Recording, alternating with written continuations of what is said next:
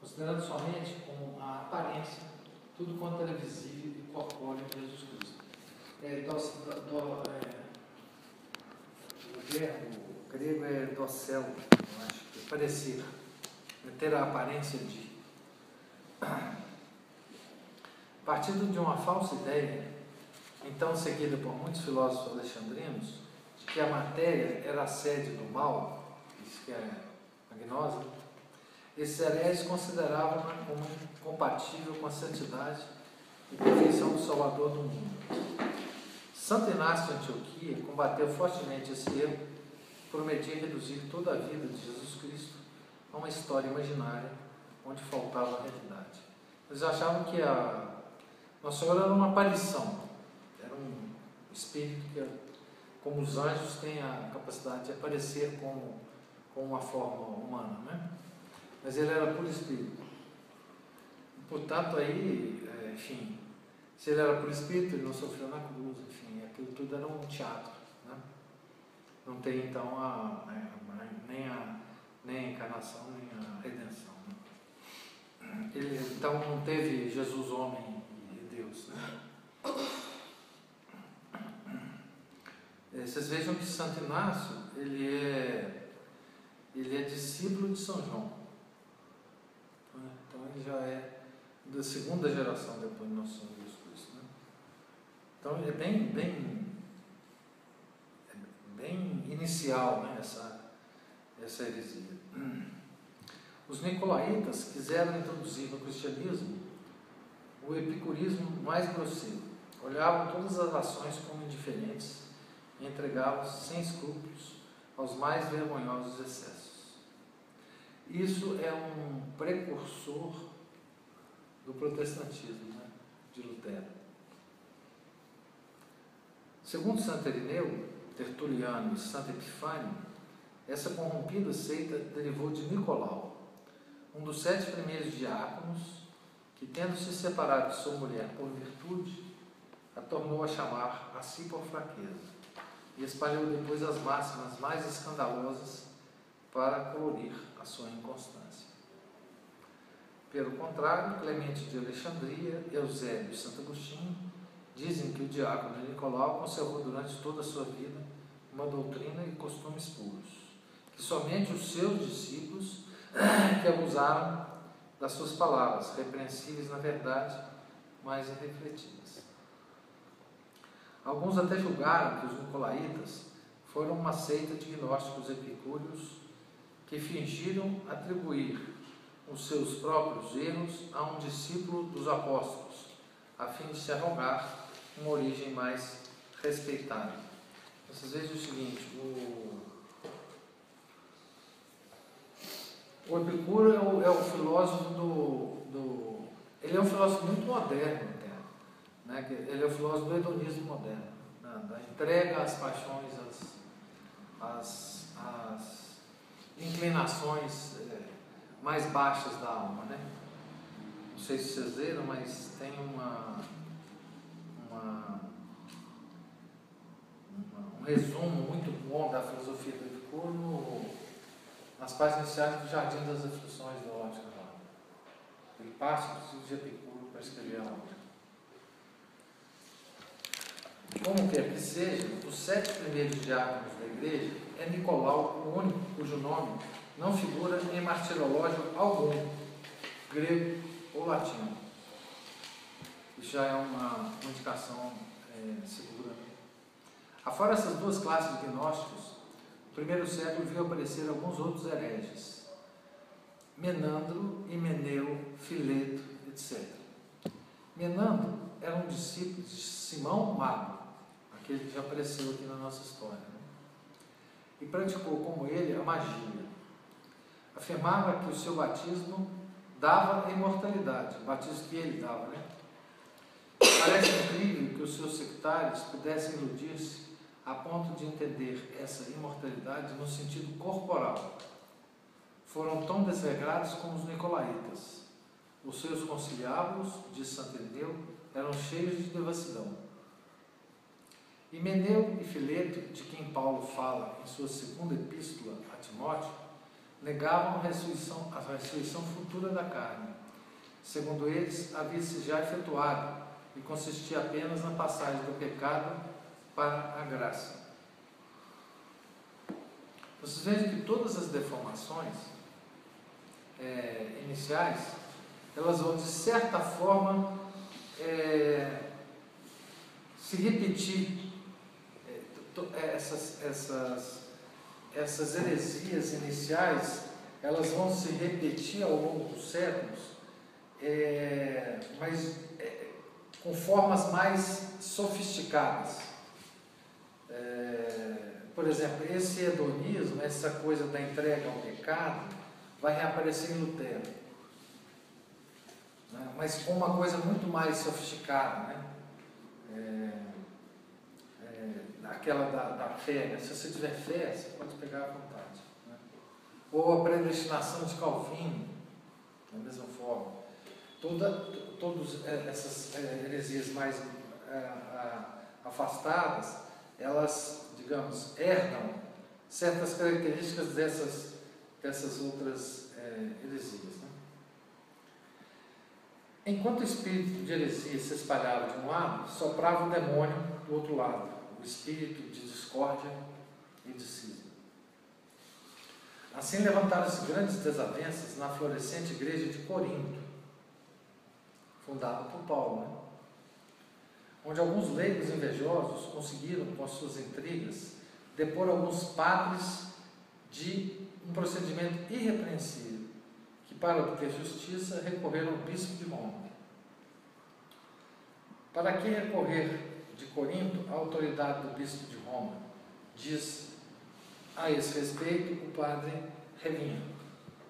Não existia ainda São João, a quem todas as, as igrejas veneravam e que era o último que sobrevivia a, aos apóstolos de Cristo, só há uma explicação possível: é a supremacia espiritual do sumo pontificado, da maneira que ainda se exerce entre nós.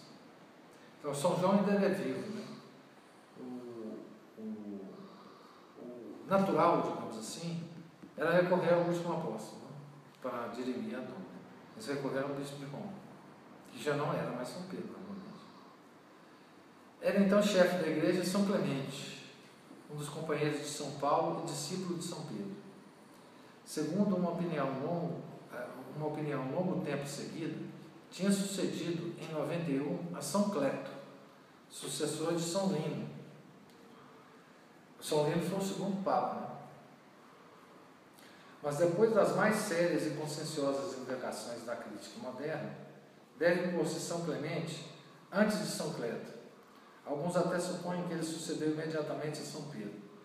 Todavia, se a ordem e a duração do seu pontificado não são inteiramente certas, nenhuma dúvida há de que esses três papas foram os três primeiros sucessores de São Pedro, não importando muito a, a ordem. Né? Aqui nessa nota ele vai só colocar as, discussões históricas a respeito desses três papas. São Clemente respondeu aos coríntios por uma carta que Santo Irineu chama poderosíssima, potentíssima, poderosíssima, potentíssimas literas, ou literas. Depois de elogiar a igreja, essa carta é, tem na, naquela coleção da Paula dos Fases da Igreja. Depois de elogiar a igreja de Corinto, o Papa fala da dissensão que tinha aparecido entre os fiéis e faz-lhes sentir a necessidade de conservar a ordem e subordinação em todas as coisas, principalmente nas funções sagradas, cujas regras Deus mesmo estabeleceu na antiga e na nova lei. Abre aspas. Deus, diz ele, enviou Jesus Cristo, que enviou os seus apóstolos, e estes instituíram por, por bispos e diáconos na cidade, os primeiros entre os fiéis depois de confirmados. E como sabiam, por Jesus Cristo, que o episcopado viria a ser motivo de contestação, fixaram as regras que se deviam seguir de futuro na sucessão, mandando que depois da sua morte se elegessem homens igualmente confirmados para desempenhar o seu ministério. Os que eles e seus sucessores estabeleceram, com a aprovação da Igreja, não podem, pois, sem justiça, sem justiça ser privados de suas prerrogativas e funções enquanto as exercem sem mancha. Não obstante isso, nós sabemos que depusestes alguns, cuja vida era povo, que servia a igreja com honra, etc. Fecha São Clemente ordena depois, sob pena de anátema, que os ministros depostos sejam integrados imediatamente. Esses atos e essas palavras provam a supremacia universal do Sumo Pontífice e a necessidade de sua sucessão legítima, não interrompida, no ministério evangélico, isto é, a hierarquia católica. Essa carta restitui tranquilidade a paz à Igreja de Corinto, e passados mais de 70 anos, lia-se ainda publicamente na Assembleia dos Fiéis. É... À exceção das escrituras canônicas, não possuímos documento cuja origem seja mais certa do que essa carta de São Clemente. Professor, o que é anátema? Veja, olhei essa pergunta. Proibição. Proibição. Proibição. Seja anátema, está proibido. Anátema sit. Respeito de excomunhão também, né? É, na, na verdade, é, se você desrespeitar o anátema, é matéria para excomunhão. Ah, entendi. É, proibição formal da igreja. Tanto é que a igreja, até o Concílio Vaticano II, ela sempre tinha determinações, né? o Concílio Vaticano I, por exemplo, é, você vê nos documentos né, ah, as definições, né, ah, depois é o seguinte, quem seja anátema, quem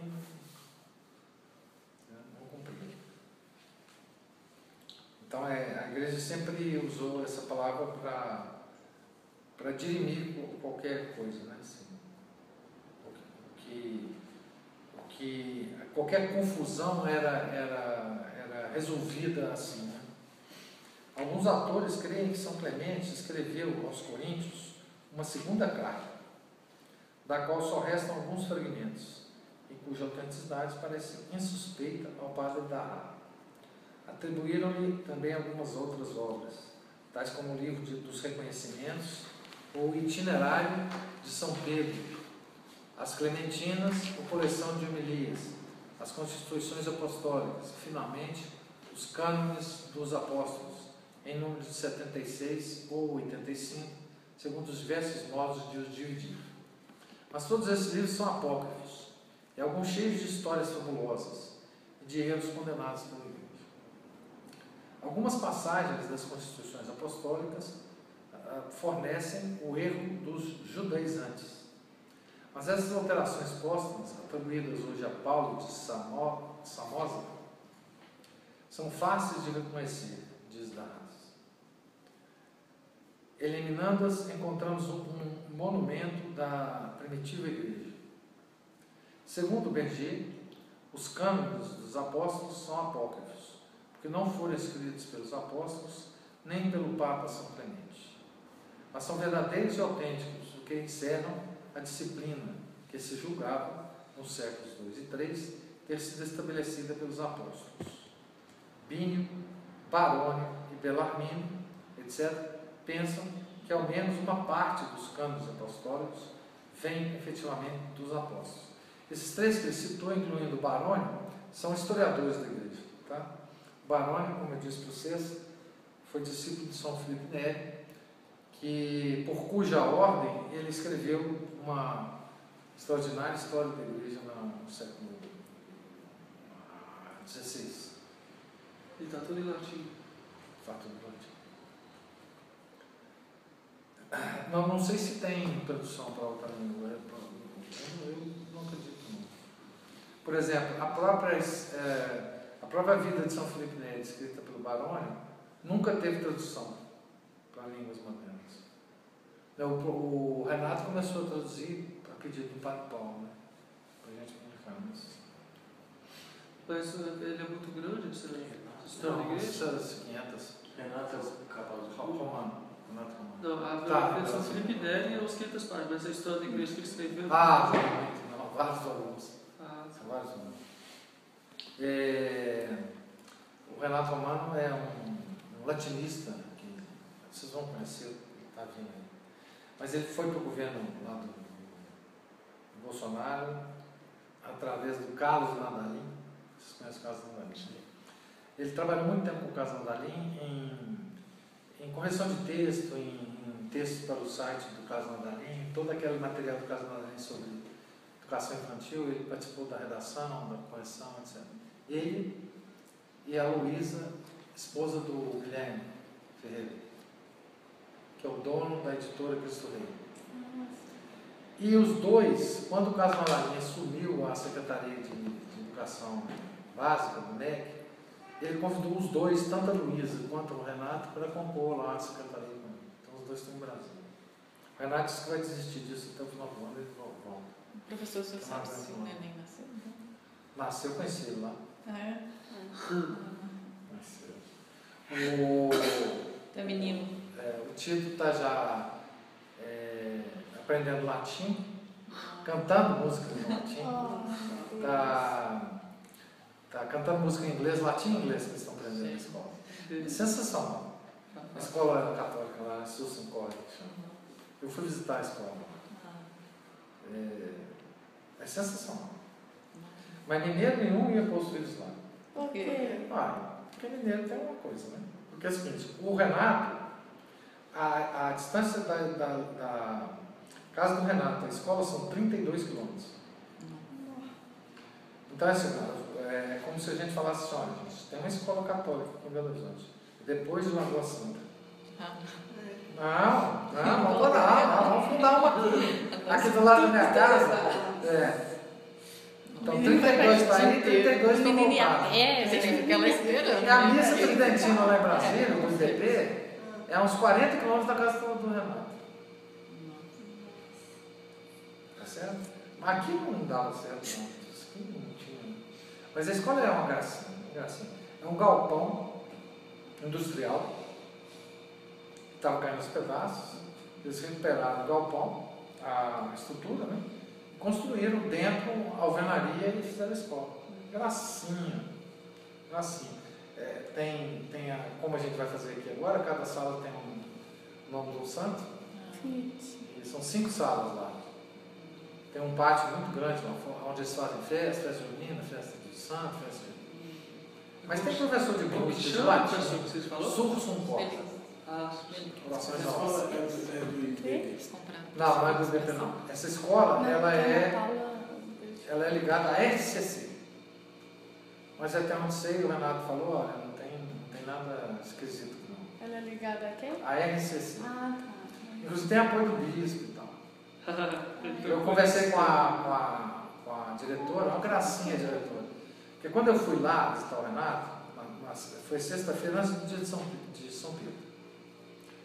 E ele falou, não, vamos lá na escola agora. Eu falei, Renato, o que é isso? Você está cansado, você, você voltou do serviço agora e tal. Não, eu já falei com a diretora que nós vamos lá. Eu falei, mas como noite? Vai abrir a escola à noite? Não, está aberta, porque eles estão preparando a festa e tal. Desbancamos lá para a coisa. Aí não sei se deu bem, mostrou toda a escola, tudo, tudo, com todos os dos, dos, dos processos burocráticos que eles, eles têm que passar, é que eles, eles obtiveram a primeira visita da Secretaria de Educação de lá. E assim, os, os meandros, mas como eles têm apoio do bispo, Mais fácil. é mais fácil. Uma escola tradicional ligada ao IDP, talvez não. Uhum. Agora o IDP, o IDP já vai montar, que vem já tem escola do lado da igreja. O IDP, Escola Católica. Mas a única vez que tem lá é do BP? Quanto E tempo? tem- de- é como a faculdade vem aqui, vai lá de um mês. Entendi. E quanto tempo que tem a escola? Eles demoraram, é, a moça estava me contando que é um grupo de oito pais, demoraram 10 anos até. Assim, demoraram 10 anos sonhando com a escola, né? Ela tem, acho que um ano e meio de funcionamento. Um ano e meio. Pior que os meninos do Renato vão sentir a diferença. Eles vão estranhar vir pra cá. É, não acho que eles vão colocar a escola Não? Ah, Acho. tá. Desculpa. mais difícil. É, É uma gracinha, eles ah, cantaram tantas cantigas, tanta coisa pra gente. E, e, assim. E eu conheci os, o professor de latim lá, de, de música, de, então eles têm assim. Tem gente que assim, como eles estão expandindo a escola ano a ano, tem gente que está levando os filhos para lá e fazendo um downgrade dos filhos. Os filhos estavam mais adiantados, estão na, na para garantir a. Ah. São 58 crianças. Vocês estão lá no quinto ano, eles conhecem no terceiro ano e vai, vai, terceiro. E, e eles estão com 58 crianças lá agora. Acho que é mil reais, nessa idade. Uma gracinha, uma, uma teteia, assim. O pessoal muito, muito jóia, muito, muito. em- Quer dizer, ah, o que eu quero dizer assim, embora seja da SCC, um modernista e tal, o, o Renato disse que não tem nenhum traço até agora, nenhum problema. nenhum- Eles quiseram até que o Renato desse aula de latim lá, não, mas não tem tempo. Não. Mas o Renato está com as crianças lá e o Guilherme também com a Luísa estão com as crianças lá. Então acho que até que o Guilherme leva as crianças, depois eu busca, assim, coisa assim. O caso Nadalim também, as crianças dele. Mas por que, que eu comecei a falar sobre isso? Por por causa do Barônio, né? O É, Barônio. mas foi longe. Vocês vão adorar o Renato. Vocês vão conhecer um, um intelectual. Ele é novo, né, professor? Não. Vocês vão conhecer um intelectual. Aí vocês vão ver o que é Quem? Qual intelectual? O Renato. Renato. Ah, o Romano. É um. Não, esse aí eu já conheço, já seguro. Já. Ah, eu sou só um, De, de ver assim, conversando. um fake. O senhor está falando? Como é que é? O senhor, é um. Ah, O que, que é isso, ver. O que, que é isso, Rodrigo? Você vai ver, você vai ver. Então, Parece que tem. Professor, aqui, Peru, Bercastel e Recebeu esses Entendi. esses canos não se acham citados antes do Não, século XIX. o professor ele não pode não. É mal do mundo, ele é um bom intelectual. Não de. Talvez possa ser até o maior do mundo. Olha aqui, eu tenho três coisas que eu não abro mão. Olha aqui. Eu tenho a barriga de Chester, a altura de São Tomás de Aquino, o nome de santo. Meu santo protetor. É Santo Antônio. Isso. Já me basta. Então, Negou, Bercastel, Reservoir, dizem que esses canos não se acham citados antes do século IV e que contém, assim como as constituições apostólicas, várias decisões favoráveis à heresia dos rebatizantes. Mas, fora algumas passagens repreensíveis, adulteradas provavelmente por alguma mão herética, os cânones dos apóstolos consideram-se geralmente, acrescento Perceber, como tirados de diversos sínodos anteriores ao Concílio Ecumênico de Nicéia. A opinião que abraçaram a maior parte dos sábios modernos, diz Dará, atribui aos cânones apostólicos a mais alta antiguidade e olha-os como o eco da tradição dos apóstolos. É verdade que o Papa Gelásio censurou esses cânones em um concílio de 70 bispos, celebrado em Roma no ano de 494. Mas só foi, provavelmente em razão de seu título, que podia induzir ao erro os cristãos sobre sua origem, e também por causa das disposições contrárias às definições da igreja que alguns dentre eles contêm. Mas tendo feito Dionísio, o pequeno, no começo do século VI, uma tradição latina que continha apenas os 50 primeiros cânones, sobre a qual não recaía a censura do Papa Gelásio, recebeu-se a coleção com aplausos da igreja, como atesta Cassiodoro, autor contemporâneo. E dali em diante, esses cânones tiveram autoridade entre os ocidentais. Darra julga que a palavra apócrifo, de que se serve o Papa Gelásio, tinha um sentido mais lato que hoje. Seria simplesmente o contrário de canônico. Em sumário, esse sumário da antiga disciplina encerra, diz Derrier, vários pontos importantes do dogma, da moral e do culto externo. Encontram-se ali a distinção entre os bispos e os simples sacerdotes, a preeminência dos primeiros, a sua autoridade sobre o clero inferior dos limites de uma diocese, os bons costumes e os deveres prescritos aos eclesiásticos e aos fiéis, os nomes de altar e de sacrifício, e o que se observa na administração do batismo, da Eucaristia, da penitência, da ordem, etc. Segundo parece, foi durante o pontificado do Papa São Clemente que se publicou em Roma o Livro do Pastor, notável dos, primeiros séculos da Igreja, e que Orígenes atribui a um piedoso leigo por nome Hermes. É, esse livro é,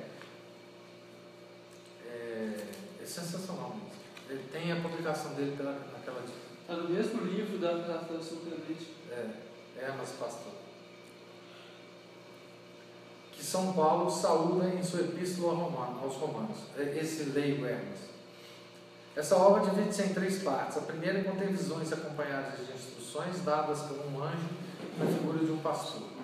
A segunda encerra 12 preceitos, que são como outros tantos capítulos, em que se acha exposta a doutrina cristã. A terceira apresenta uma série de apólogos e de comparações acompanhadas também de instruções morais. Falando da primeira parte, Rothbard diz: Assim como estamos longe de. Rothbard é o cara que escreveu a história da igreja de 28 volumes, cada um de mil páginas. Ele é francês também, provavelmente, certamente viveu é, contemporâneo ao Padre tá? Falando da primeira parte, Rothbard diz: assim como, estamos, assim como estamos longe de considerar como visionário a Hermes, esse santo discípulo dos apóstolos, também não poderíamos considerar como outros tantos oráculos do céu tudo quanto ele diz ter visto ou ouvido nas suas frequentes visões. Toda a obra contém diversas passagens a respeito de alguns dogmas importantes, principalmente da divindade de Jesus Cristo. A respeito da igreja e de sua doutrina, concernente aos anjos da guarda, veja, os anjos da guarda está desde essa época. A respeito da insolubilidade do matrimônio, da virgindade, etc. Quanto aos erros de que a acusaram, mais de um sábio a justificou. Está, porém, escrito, diz Fernando, com mais simplicidade do que discernimento. Pouco importa a forma, diz Narra. A substância é irrepreensível. Toda a antiguidade cristã, desde Santo Irineu até São Jerônimo, elogiou essa obra. Ainda que Orígenes atribua a Hermes o livro do pastor, não se sabe ao certo por quem e em que tempo foi composto. Não pode ser, porém, senão por um discípulo dos apóstolos, e no começo do século II. Como quer que seja, diz um sábio prelado, a doutrina do, do autor a respeito da divindade do Filho de Deus não é duvidosa. É, tem um outro livro que eu não sei se você vai falar aqui também, né? esse é o, o livro do pastor, tem um outro, é, Didaquê. Didaquê também é dessa época. Muito legal, tem na coleção da Paula também. Os ataques da heresia do cisma acresceu, próximo do fim do século I, uma segunda perseguição geral contra a igreja. Então, uma segunda, uma segunda perseguição segunda? Primeiro foi o Tibério. né? Mas não, ele não falou de Nero aqui? Falou? Falou. Falou. Falou. falou. Tá certo. É. A primeira foi de Nero. O último que eu vi estava falando dela. É. É, a primeira foi de Nero. Nero. Tá certo.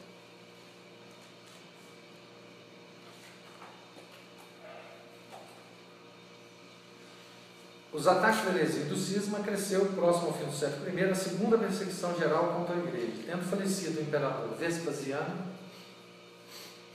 que sucedeu depois de três imperadores muito com os impérios muito curtos, né? Vespasiano sucedeu a Nero. No ano de 79, Tito, seu filho sucessor, deu ao mundo uma curta alegria, diz Bossuet, e os seus dias, que ele julgava perdidos, quando não foram empregados em fazer algum benefício, decorreram muito depressa.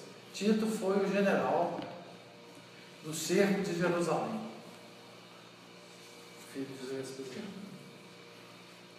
Com efeito, ele só reinou dois anos e deixou o império a seu irmão Domiciano, Domitiano. que principiou por imitá-lo e acabou por fazer ele viver nela. Esse cara também foi infernal. É por isso que Tertuliano o chama uma parte desse monstro, e Plínio, o moço, uma fera, cujo maior prazer era beber sangue. Quis que ele, que, que ele chamassem Deus em todas as petições que lhe apresentasse. Pilha no pagão, né? Hein? Pilha no pagão, historiador pagão. Historiador pagão.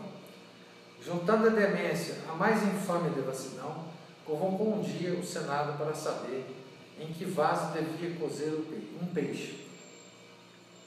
Noutra ocasião, fê-lo cercar de soldados para o aterrar.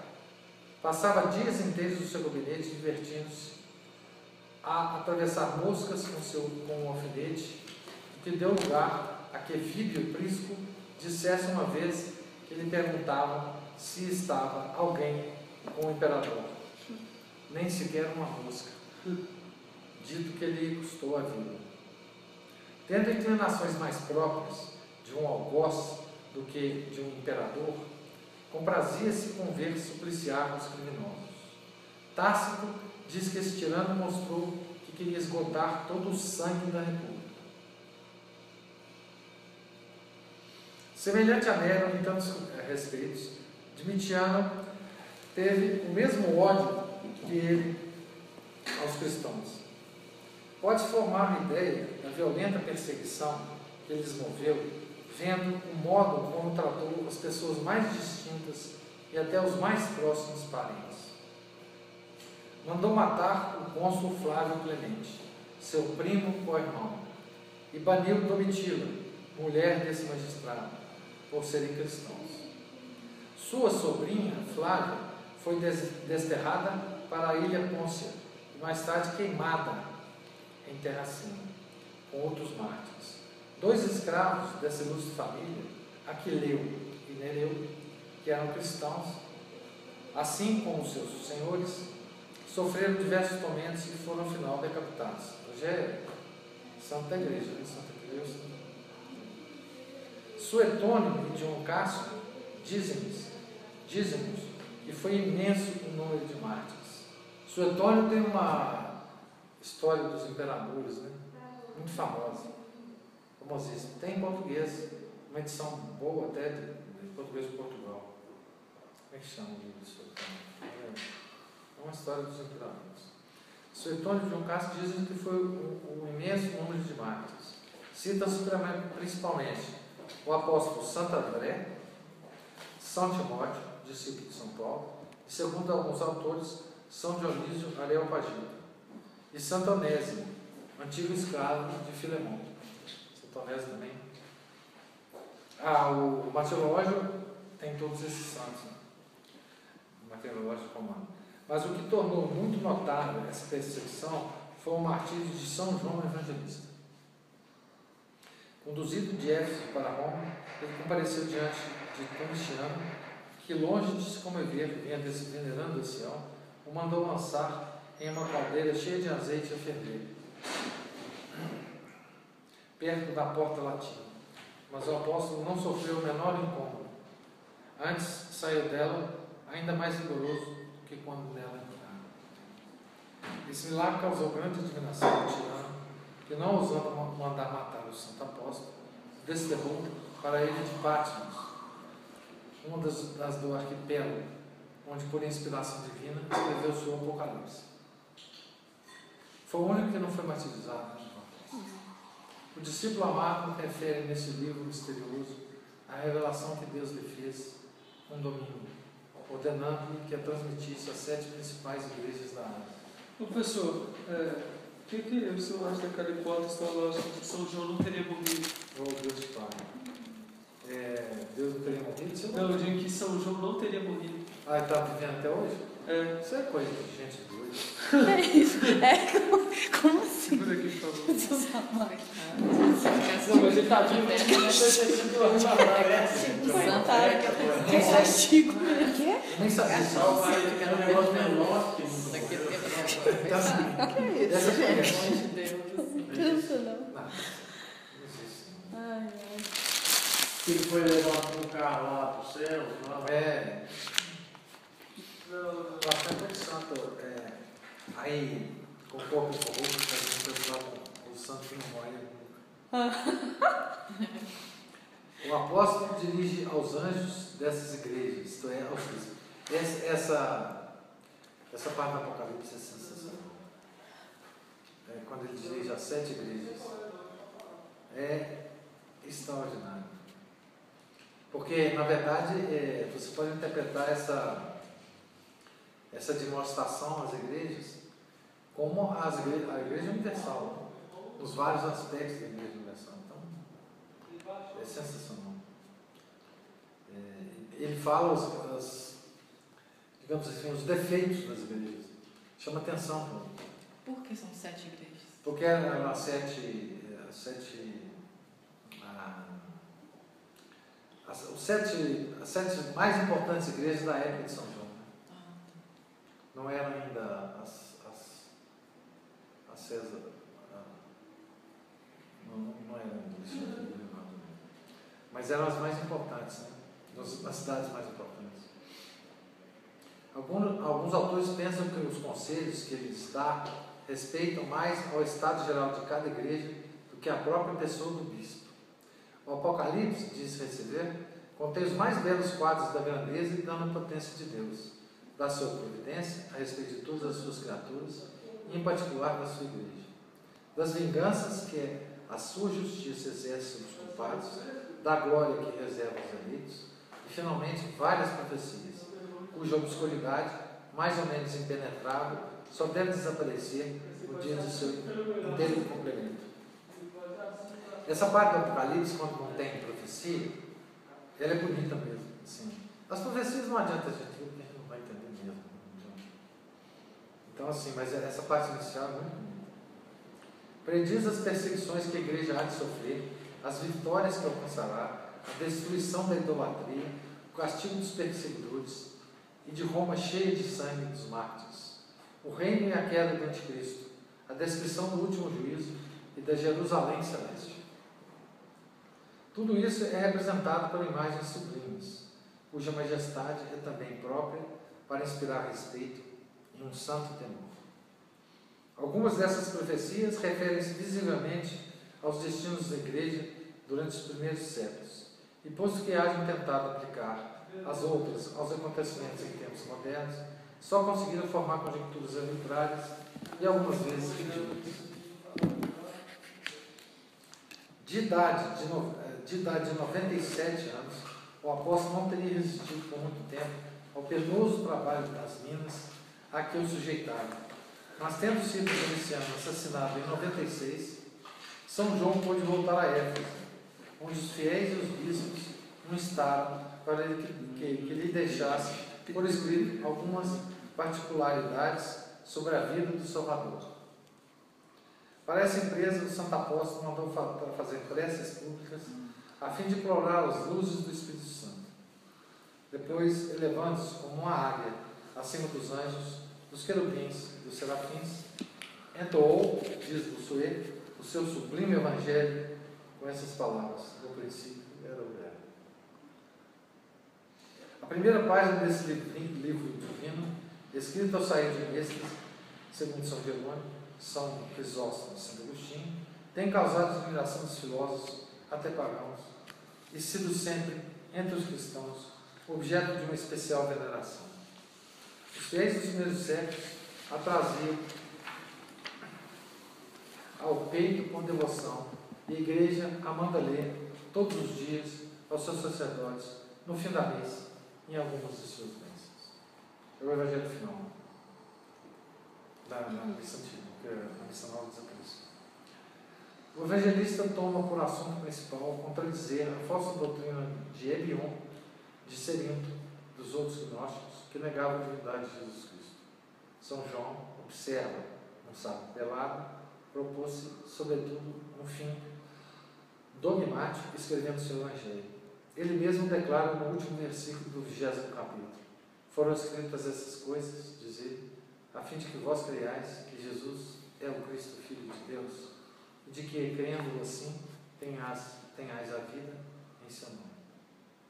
Nota-se também que o estilo de alguns discursos de Jesus Cristo que ele refere é diferente da maior parte dos discursos narrados por São Mateus. São João referiu com preferência os que Jesus fez em Jerusalém. E São Mateus, os que pronunciou na Galileia. Na Galileia, Jesus dirigia-se a um povo simples, almas sinceras, que admiravam suas palavras e reconheciam de boa mente a sua autoridade. Pelo contrário, em Jerusalém, ele disputa com os doutores, uns sérios, outros as mais, às vezes sutis, que contestavam a divindade de sua missão, para ver se o enleavam e achavam meio de lhe fazerem mal. Isso aqui é muito interessante, gente. É, em Jerusalém, eles, ele, Jesus discutia com os intelectuais, tipo Chico Buarque, Chico Leandro Carnal. Não, muito melhores que esses, né? Então, assim, é, é, isso é interessante observar para a gente observar a, as técnicas retóricas de nosso Senhor Jesus Cristo. Muito legal isso. Tendo auditórios tão diferentes, era natural e necessário que o Salvador modificasse o seu ensino. Donde se segue que essas modificações e essas diferenças provam e confirmam a sabedoria, a sabedoria de Jesus e a veracidade do seu historiador.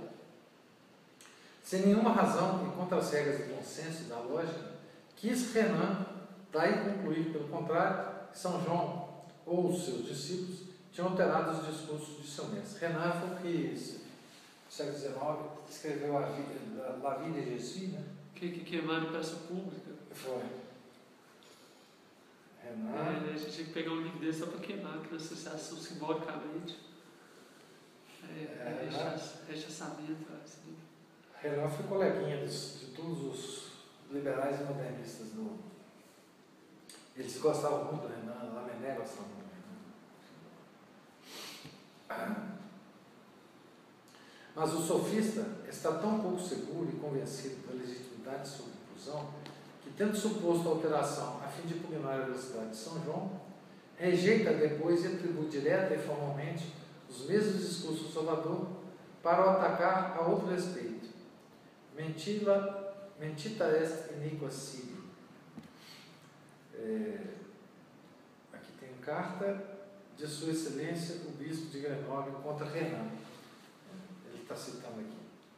São João escreveu também três epístolas que mostram quanto ele estava abrasado no fogo da caridade.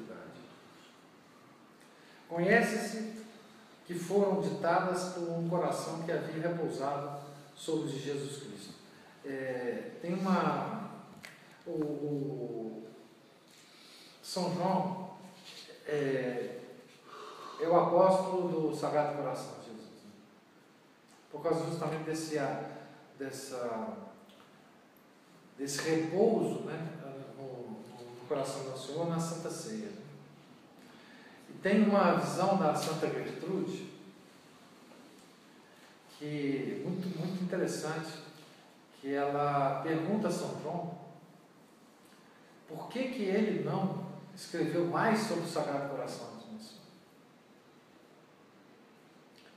É, por que, que as revelações sobre o Sagrado Coração foram feitas muito depois, ao longo do tempo, e, e vários santos receberam essas revelações.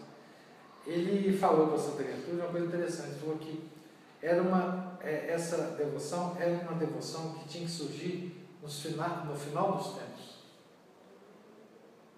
Por quê? porque é uma devoção que, que, que vai salvar muita gente. Estava comentando aqui antes de começar, e Nosso Senhor reservou, disse que falou isso? São João falou Não, Santa Gertrude. Porque é o seguinte, a devoção do Sagrado Coração, ela foi por muito tempo uma devoção privada de, de, de santos. Escreveram, certo? E nunca foi uma devoção pública, essa do Sagrado Coração. E ela só se tornou uma devoção pública com Santa Margarida Maria Alacoque, porque Nosso Senhor falou que queria uma devoção pública a partir daquele momento.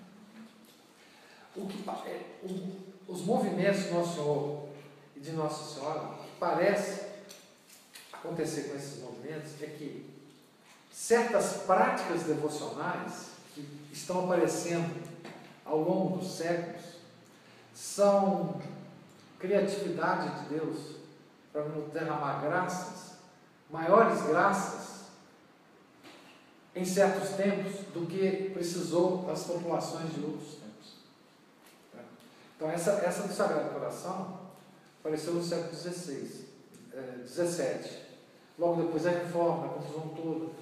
Na, na época que o jansenismo estava corroendo a igreja com a heresia jansenista.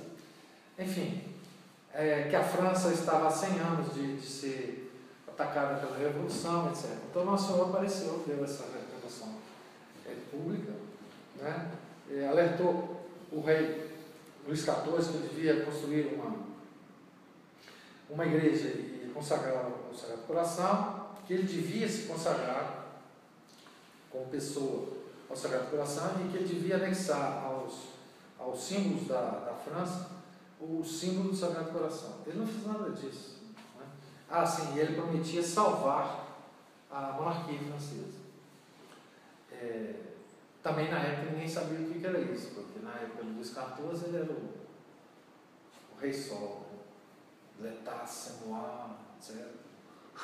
Estava todo lá, felizinho da vida. Né? Então, é, a mesma coisa acontece com, com o rosário. Né? O rosário sempre foi uma devoção, até popular, desde o século XII, XIII. Mas com a aparição, a aparição de Fátima, a coisa ficou muito mais séria. Muitas mais, muito maior, um, número muito maior de graças foi associado a essa, a essa devoção. Que é a devoção do, do que nós estamos precisando. Né? É, assim, a confusão que está é muito grande. Então, é, mas eu achei muito interessante essa resposta de São João a Santa Gertrude, é, justamente porque isso dá a, uma ideia para gente de como o Senhor quer nos salvar, de como Ele faz tudo para nos salvar, como que Ele cria tudo quanto é jeito de estratégia para. Enfim. Então, continuando, não obstante a sua grande velhice, o Santo Apóstolo não deixava de ir às províncias vizinhas para ali ordenar bispos ou estabelecer novas igrejas. Foi numa das suas jornadas evangélicas, perto de Éfeso, que ele perseguiu a cavalo até pelos bosques e montes um capitão de ladrões cuja infância ele tinha confiado outrora como bispo. Alcançou, abraçou, fez-lo voltar à igreja e só o deixou depois de o ter reconciliado inteiramente com Deus sobrecarregado de anos e não podendo já pregar nem andar pelo seu pé, ordenava aos seus discípulos que o levasse ao templo, ao templo onde dizia aos fiéis essas poucas palavras: Filhinhos, amai-vos uns aos outros. Filioli, dirige-te ao teuntum. E como os seus discípulos lhe perguntassem um dia por que lhes repetia sempre a mesma coisa, respondeu-lhes: Porque é o preceito do Senhor. E se ele só se cumprir, não é necessário. Resposta bem digna de João, observa São Jerônimo, que é com o testamento do discípulo que Jesus amava. Professor, eu vou ali, estou com sono. Vá, bom descanso. Alguém pode? Abrir aqui. São João morreu. São João Já. morreu. Nessa parte você sabe. São João morreu. que morreu. Depois de todos os outros apóstolos, de idade de quase 100 anos, e foi sepultado num monte próximo de Éfeso, onde se edificou uma magnífica igreja no tempo de Constantino. Com ele findaram os templos e o ensino dos apóstolos. Então vou ler essa, essa longa nota aqui. São raros os monumentos dos primeiros tempos por várias razões. Primeiro, com os apóstolos terminam os escritos inspirados. Segundo, tendo de converter o mundo, os pastores da igreja primitiva escreviam um pouco. Era antes o tempo das missões que dos escritos. Os pontífices fiéis de então, diz seguir, seu seguir, né? ocupavam-se em orar, sofrer e morrer à espada dos perseguidores. Terceiro, o que convinha efetivamente opor a um ódio cego e brutal eram sobretudo as virtudes heróicas e o martírio, e não livros que teriam sido pouco lidos. Enquanto os primeiros cristãos, diz São Paciano, era preciso saber antes morrer do que escrever e discutir. Quarto, os que abraçaram logo no princípio o cristianismo não foram geralmente, como diz São Paulo, homens sábios e de elevada condição, mas homens plebeus e ignorantes. Quinto, em vista da multiplicidade de seus trabalhos, da extensão e rapidez das suas peregrinações evangélicas, os apóstolos só podiam dar às pessoas, até mesmo instruídas, os conhecimentos indispensáveis da fé cristã, e não a ciência necessária aos doutores e defensores da fé. Por isso, costumavam levar consigo, para acabar de os instruir, o que eles destinavam ao apostolado.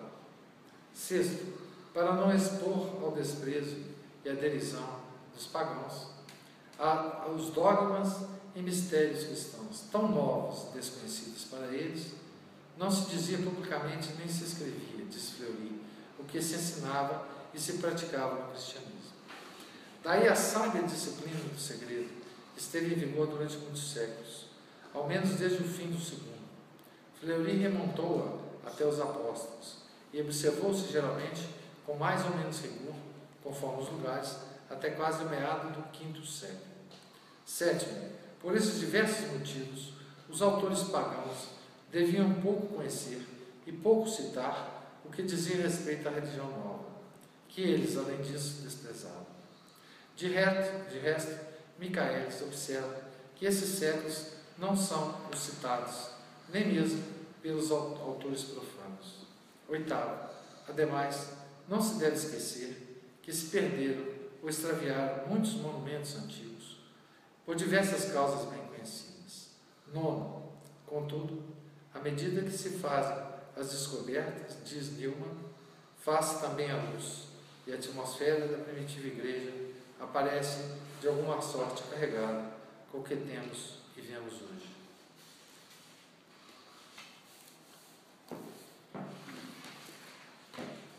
Nós temos falado dos autores inspirados do Novo Testamento e de todos os seus escritos.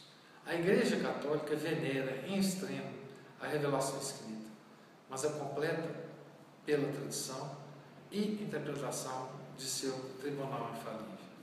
O protestantismo rejeita a tradição e até alguns dos livros santos.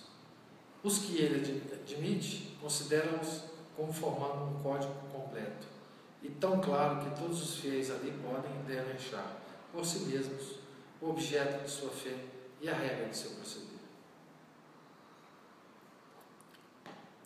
Esse princípio exprime a reforma por essas palavras tão conhecidas, a Bíblia e nada mais que a Bíblia.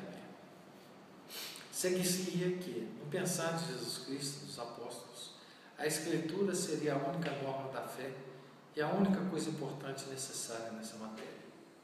Mas nada mais oposto ao seu procedimento e ao seu ensino do que essa falsa e absurda suposição. Jesus Cristo fala, prega, transmite a verdade de viva voz, mas nada escreve. Nenhuma, nenhuma letra escrita por seu punho lega à sua igreja.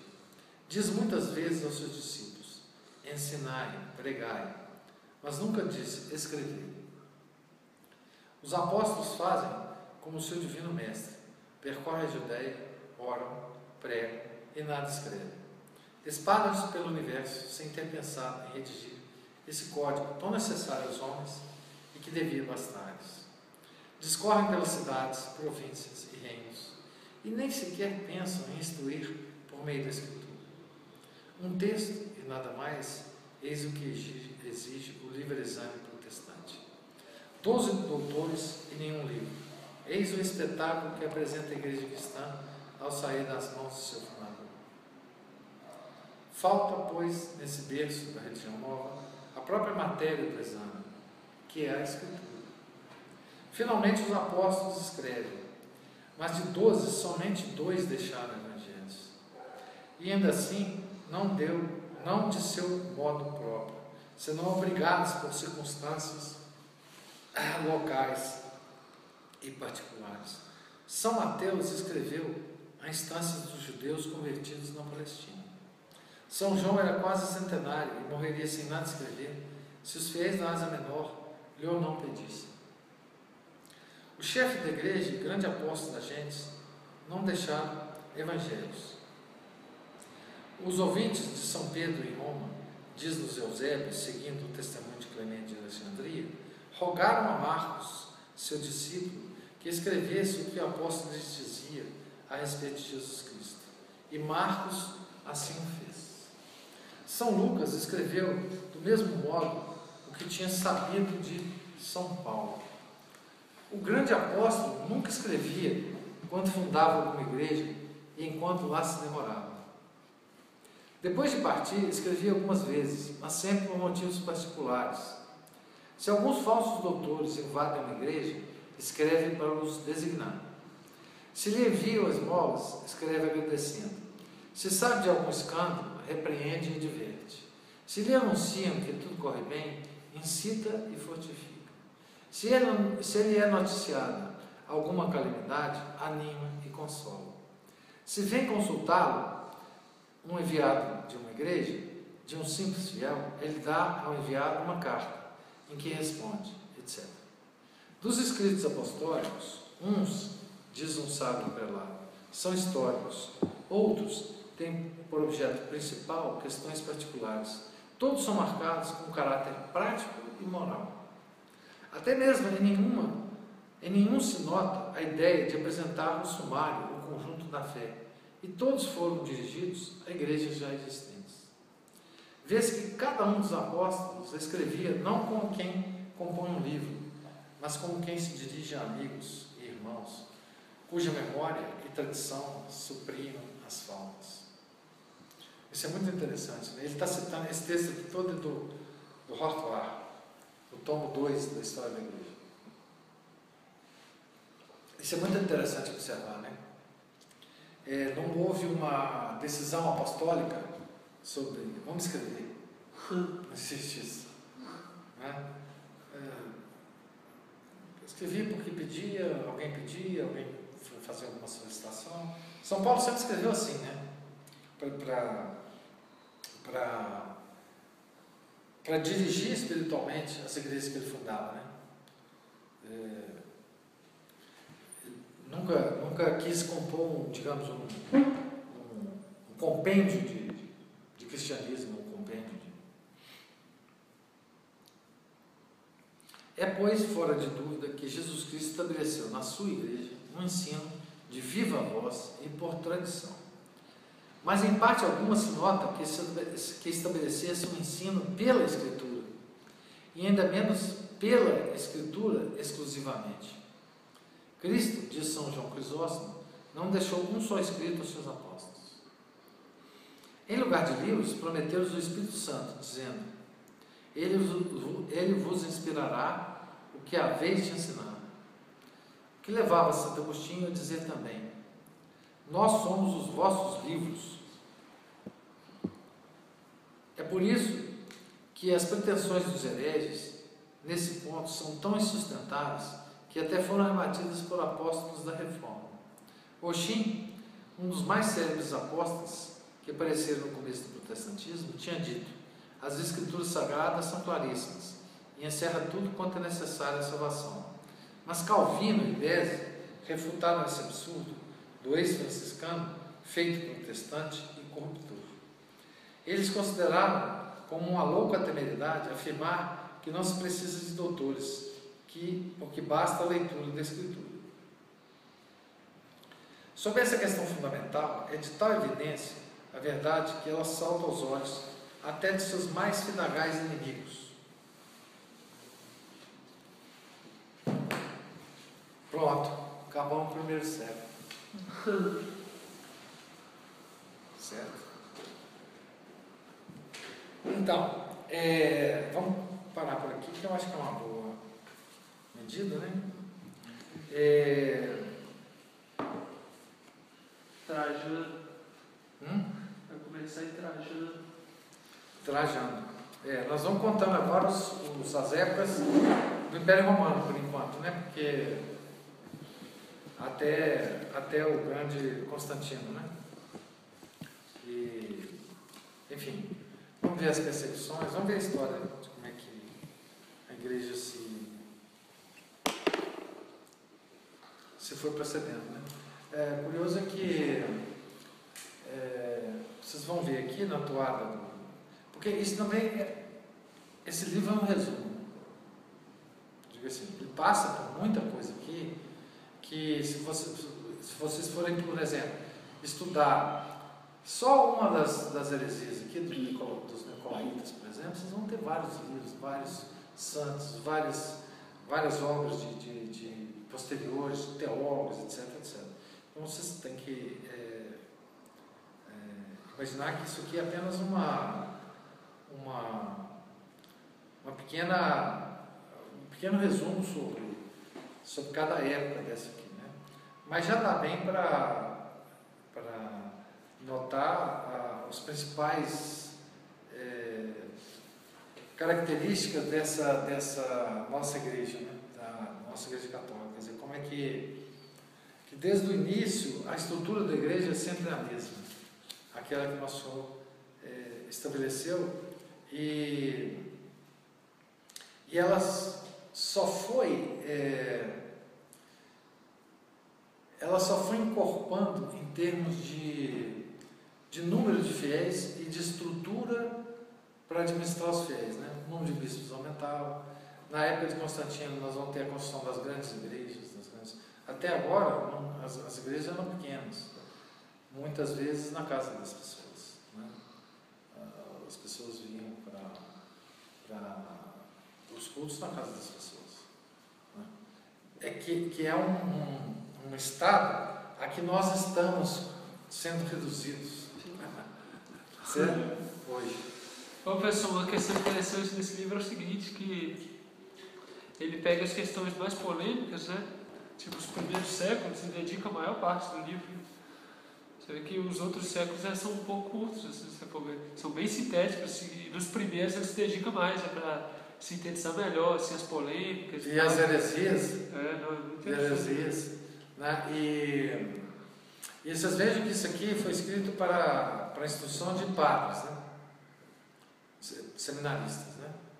É, isso era adotado no seminário de Grenoble, se não me engano. É, pode É. ser. Seminário Maior de Grenoble. Tá? Então, é, ah, é, Os digamos padres do assim, essa, hein? Os padres do IBP devem usar para o seminário deles também, que eles que são donos dessa teologia, né? Eu não sei, não sei não.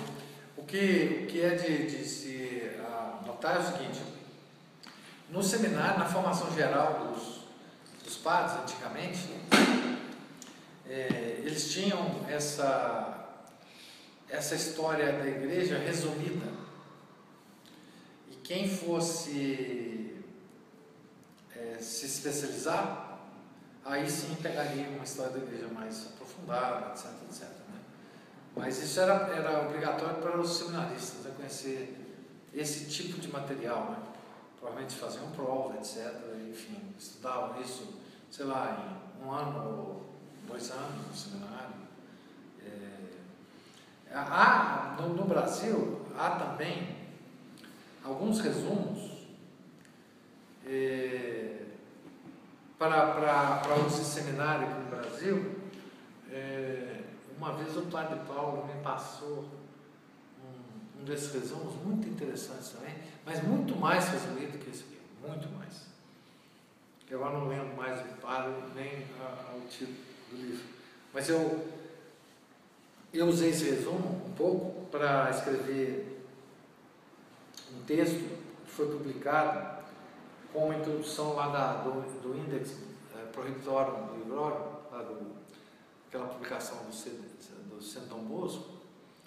Eh, eu usei um pouco das informações sobre a reforma, sobre nessa. É um livro, digamos, de umas 200 páginas no máximo.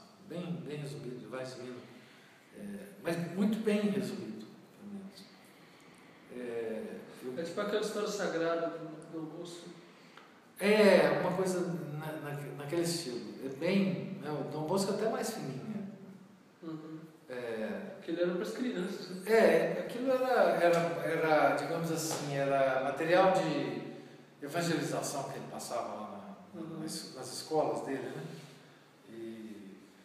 Mas ele era um grande conhecedor da história da igreja. Aquilo é interessante você isso, as peculiaridades. É, ele é grande conhecedor da história da igreja, João Bosco, né? E, mas ele teve que resumir aquilo. Imagina um grande conhecedor da escola, da história tendo que fazer uma historinha daquele jeito. Né? Deve, ser, deve, ser, Pesado. deve ser duro fazer, porque. Cortar as coisas? Cortar as. Pois é, assim, é, faz- o, o especialista tem, tem dificuldade de, de fazer resumo. Né? Nossa. Então, assim, o cara que sabe muito de uma coisa, ele. O som é essencial. Né? É, então, assim. Então, eh, nós estamos fazendo aqui, digamos assim, um curso que os seminaristas franceses faziam no século XIX. Mais que isso. Então, estamos aí, então, acabamos o primeiro capítulo. Na página 106. Tem o. Dá para encontrar o arquivo dessa história da igreja do Barulho? Será? No archive? Ah, tá. É provável. Em, em- Em latim. é, tem um nome certinho disso. É, Porque do arquivo ou do site? Não, do, do, do livro. É, Tem, tem um nome, não é assim, história, lá, tem um nome. Se você colocar no Google Antônio Baroni, História da Igreja, talvez você, você ache. Tá? Beleza. Então, nós vamos demorar uns dois anos para isso. São vinte e poucas reuniões, né? 100 páginas. 120 reuniões só o primeiro volume. né? O segundo volume ele estava em fora de edição, né? Só o Samuel que tem o segundo volume. O senhor tem o tá segundo volume? Hein? O senhor tem o segundo volume? Tem. Então, de todos. tem, né? O segundo volume é um pouquinho mais, mais fino. Então, acho que só o Samuel que tem. Que alguém tem? Tem. Você tem? Não, mas ele, ele autorizou tirar o Xerox. É o editor, né? É, eu vou ser o primeiro a xerocar. É, não, Quando a sei. gráfica lá que eu não conheço e tal. Não, eu sei como é que vai ser. Eu chego lá, o povo fica com preguiça, eu chego, chego com preguiça no rádio. O, eu tenho uma. Quando eu trabalhava na universidade, eu tinha um rapaz que tirava xerox, de tese, de, essas coisas. E ele fez uma vez, eu tinha um evangelho, um Novo Testamento, muito bom, com, com, com é, comentários bons, né? que é difícil de se achar. Aí pedi uma vez ele para xerocar para mim, é, na verdade transformar em PDF. Uhum. Transformou em PDF e perdi o livro. O, o livro perdi, não sei onde está lá em casa, não, consigo achar. Mas tem Mas tem pelo menos PDF. Na verdade veio do meu pai, assim, não sei onde que ele comprou também. Podia lançar, ficou na Essa é biblioteca. uma versão muito antiga? É, são antigos da década de 50. Mas os comentários são sensacionais. Né? Professor, eu descobri um encadernador. O cara era um encadernador, o, o- o Murilo Rubião era o freguês dele. Ah, pois é, esse é sensacional. O, eu, eu levei. Hã? Que ir até Lisboa também, é. Ah, é? Eu falo. Eu, eu deixava lá na, na, na papelaria lá perto de casa e ele, eu fui deixando um livro, deixando outro e tal, e ele acabou entrando em contato comigo e pra, porque a, a papelaria estava me cobrando o dobro do valor que, que ele cobra. E aí, se o senhor quiser depois eu Ah. passo Eu o estou contato. precisando encadernar os livros aí. Pois é. Eu queria ele encadernar como que é a encadernação dele? Capa dura, sabe? Capa dura e... Então, eu Isso encadernei. era muito comum antigamente. Eu encadernei esse Porque, porque tem uns livros que a gente compra aí. Não, não. Esse aqui, É. esse é tipo assim. É, isso. tipo Esse aqui isso. encadernei. Não, é, é muito bem muito. feito. Porque a minha cadela, tudo começou porque a minha cadela comeu um, cacho, um, um, um livro meu. Ela ficou revoltada lá e comeu. Aí ele, no que ele viu que era um volume, ele me pediu outro volume, ele copiou praticamente, até o brasãozinho que tem no- na Ah, capa, porque você ele copiou, entendeu? É, refez, fez.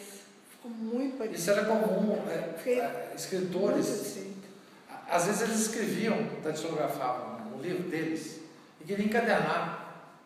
É. Isso era comum nisso. E tem livro que eu comprei em sebo que as páginas vieram grudadas assim Ah, uma sim. na outra. Então, aí ele guilhotina tudo, sabe? Nossa, eu fiquei. É fiquei porque antigamente eu ficava. Vinha assim, história. Vinha assim por quê? Não, pelo seguinte, é porque é da forma de imprimir. Ah, Eles imprimiam o- as, as, as folhas e, e umas vinham dobradas, umas assim, assim, que passava na impressora ah, e depois eles dobravam e encadernavam assim e aqui ficava. Então tinha antigamente, tinha belíssimos estiletes, ah, isso que eu. A próxima muito bonito, pergunta até é com pedras preciosas Ah, que você Pra comprava. Isso Pra Só separar. poder. é sofisticação. Mais isso. Hoje só tem as coisas de plástico, né?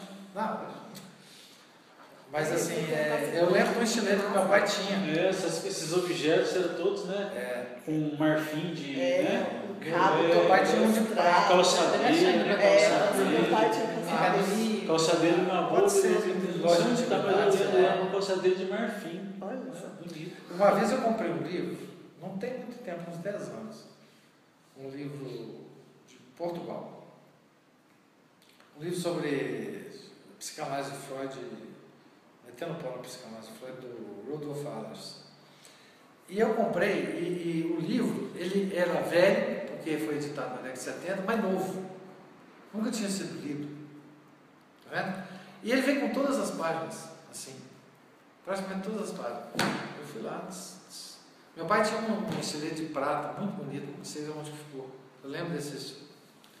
Aí eu arrumei uma faquinha e fui desfazendo a- as. Libera. Mas era a forma de imprimir e dobrar o livro e encadernar. Aí ficava do lado de cá, ficavam as páginas. Porque eles faziam, eles faziam uma coisa mais corrida do que hoje. Não tinha tecnologia.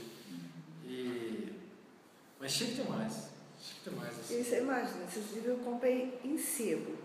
E eles estavam grudados, quer dizer, ninguém leu. Ah, não, pois é, exatamente. Não, ninguém leu. Estão lá. É, são Antigo, novos. lá. São novos. É, São novos. Ninguém leu. Ninguém leu. Não, com toda certeza. Aqui, quem é que leu Golvados? Eu li. Leu, né? Agora eu vou indicar um outro para vocês. Se chama Fabíola. Fabíola. A Igreja das Catacumbas. Ah, é? É um romance também.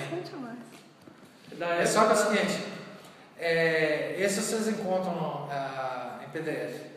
Opa. Ah, eu não. É do Cardeal Weissman. Eu também não gosto não.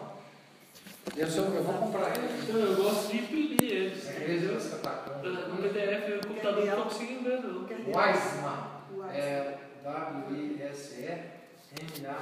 Como é que chama o livro? Fabiola. Fabiola. Fabiola? É. Fabíola. Ele é italiano? Gabriel Weissman. Fabíola deve ser italiano. Mas no português. Weissman.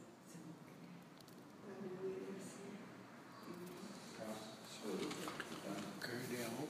Gabriel Weissman. Weissman. Wesley. É, é, Ou a Igreja das Catacumbas. né? Ah, tá. É, ela tem é, Mercúrio.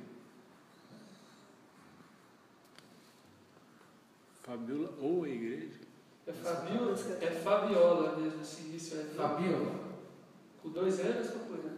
com ela. Ela. Aqui tem uma edição austral, olha que coisa maravilhosa. Ó.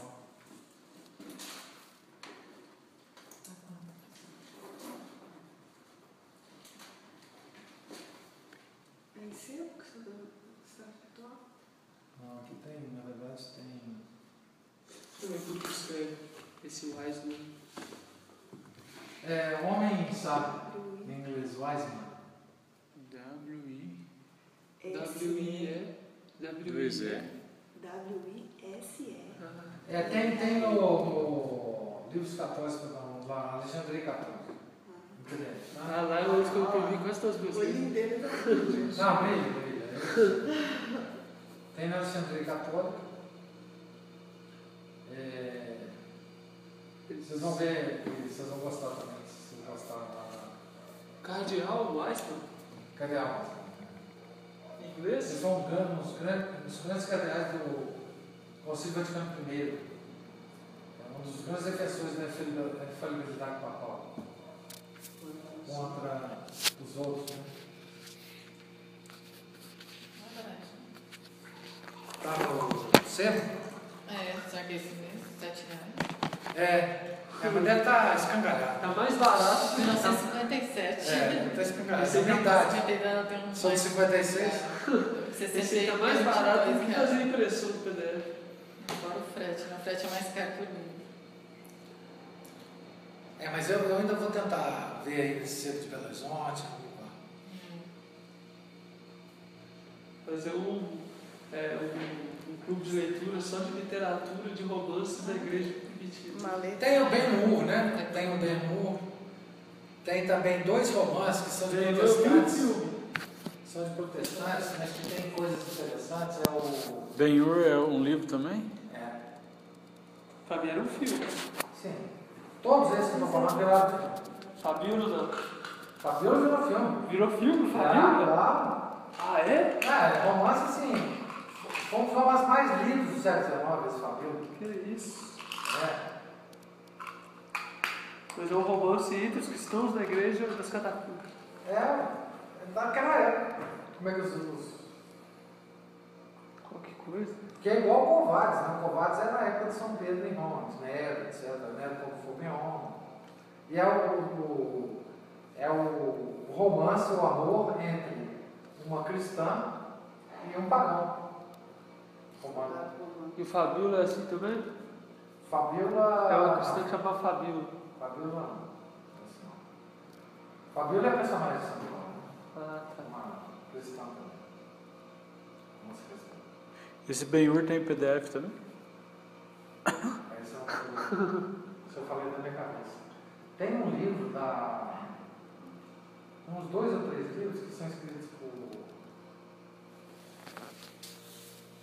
por protestantes, mas que tem uma. Tem um fundo legal. Esse dá até para uhum.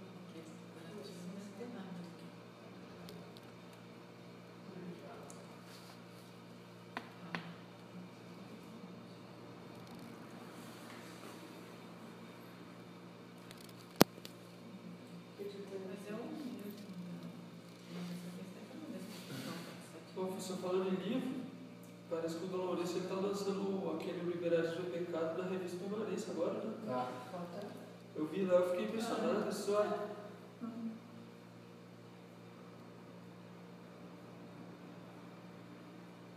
Mas por que você ficou impressionado?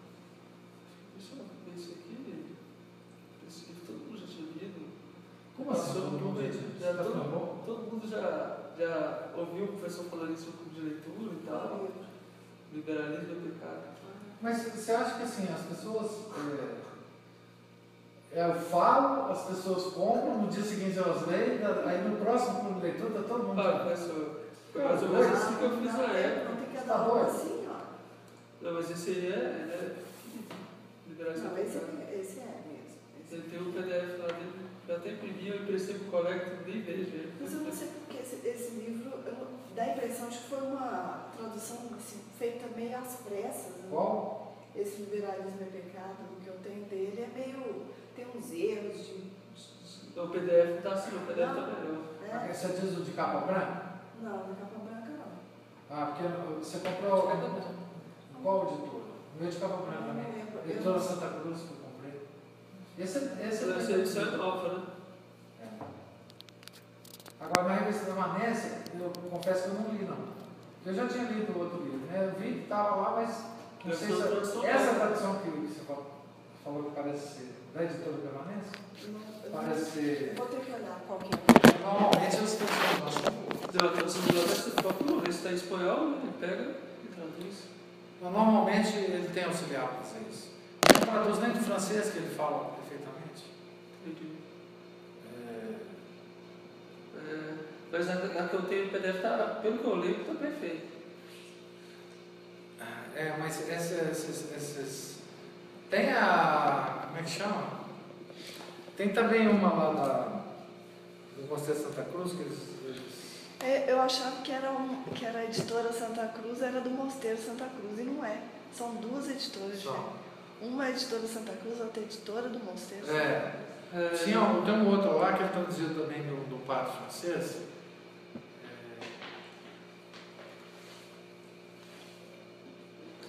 Vai ficar mais complicado agora que estão montando outro mosteiro de Santa Cruz. Aí parece que Ah, eles vão é? fazer uma editora também. Aonde? Não, eles estão com um projeto lá de fazer editora também. Santa Tem esse Cruz. Fabião Editora Paulina? Santa Cruz é porque o Brasil é perto de Santa Cruz. Não, mas onde que é o mosteiro?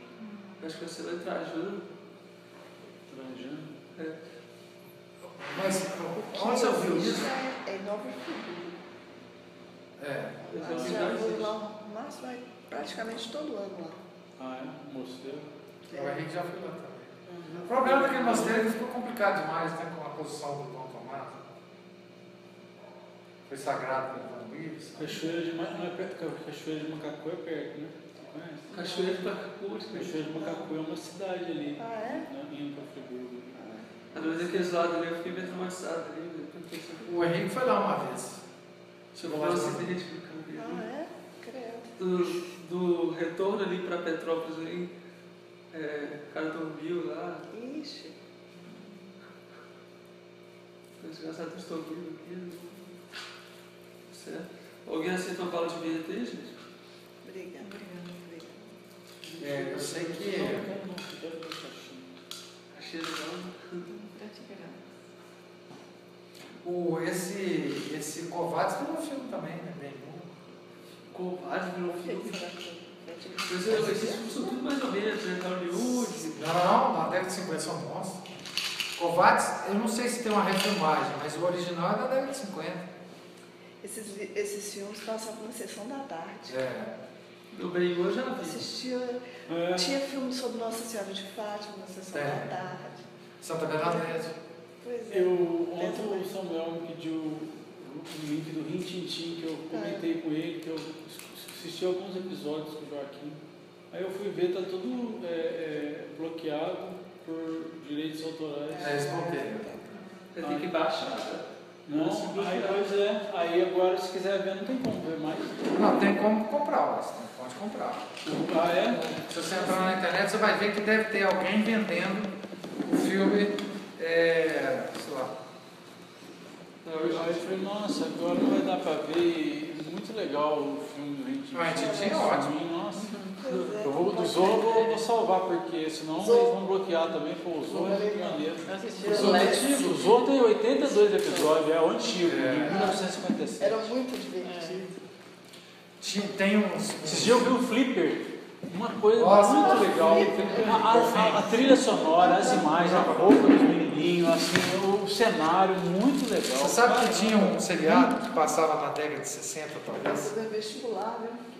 que eu achava sensacional, chamava O Vigilante Rodoviário. Esse eu. É, filme? Ou Seriado. Seriado. Na década de 60, Jerry? Jerry assistia todo. Jerry, Eu Jerry achava engraçado. Tinha aquela feiticeira, né? Feiticeira. É. Tem um Como é que chama esse que o senhor falou? Vigilante Rodoviário. Ele tem aí, sempre um né? carro. Tinha um cachorro, tinha uma moto e saía Esse aí a gente protegendo. pra ver ou a gente se perdeu? Ah, não sei, não sei. Tal- YouTube nem- não, não despede mais não. É, Você sabe que tem um canal no YouTube que fala assim, é, só sobre o que aconteceu com os personagens de. Ah, Então outro dia eu assisti com o que aconteceu com os personagens da feiticeira. Ah, conta como que, né? Como que depois a vida Entendi. levou e tal, quando é que morreu, você morreu, você está vivo. Ah, um canal no YouTube, é? Está em questão atualmente. Português, é, de brasileiro. Muito legal, muito legal. É, A Feiticeira, tem Perdidos no Espaço, tem. Eu adoro, ó, Perdidos no Espaço pra mim era um negócio. Eu, eu, eu, eu, eu queria ser o Will Robinson, menino gênio lá da NASA e tal. Eu queria trabalhar na NASA. Eu, eu, Se você eu- falar mentirosa. esse, esse, esse é mais recente, você já viu? Lembra da Super Máquina? Super máquina. Era um carro preto. Não, Super máquina já deve ser muito moderno. Que fa... Não, pois é, o carro falava, o carro era um robô, ele falava, conversava com. Mas é um ator assim. A- a- Os filmes eram, bem- era, era, bo- era bonito, assim, o ator era, era todo arrumado, com a camisa assim, né? Eu tava vendo um ator alto, loiro assim, e ele era, dirigia super máquina. Né? Aí a a o carro falava com ele, eu falei, aí ó, porque esse negócio de, de, de- de máquina, né? Aí eu falei assim, já tá começando, aí eu já fico é, pescando gnose nas coisas. É, Nossa, cara, Aí eu falei, ó, essa, essa super máquina já tá com uma intenção, né? Transhumanismo. É, o. É, porque esse negócio do supercomputador, né, não sei o quê. Aí o Joaquim vendo lá, eu falei, cara, eu fico cheio de Tem um livrinho sensacional, uma série de livros dos Estados Unidos, deve estar em inglês, chama é, Detetive de Falácias. Então ele é uma. Ele pega tudo quanto é. quanto é Série também? livro, E vai desdobrando por raciocínio lógico as falácias que estão contadas nos argumentos. É muito legal. Tem exercício, inclusive, para o cara aprender o que é.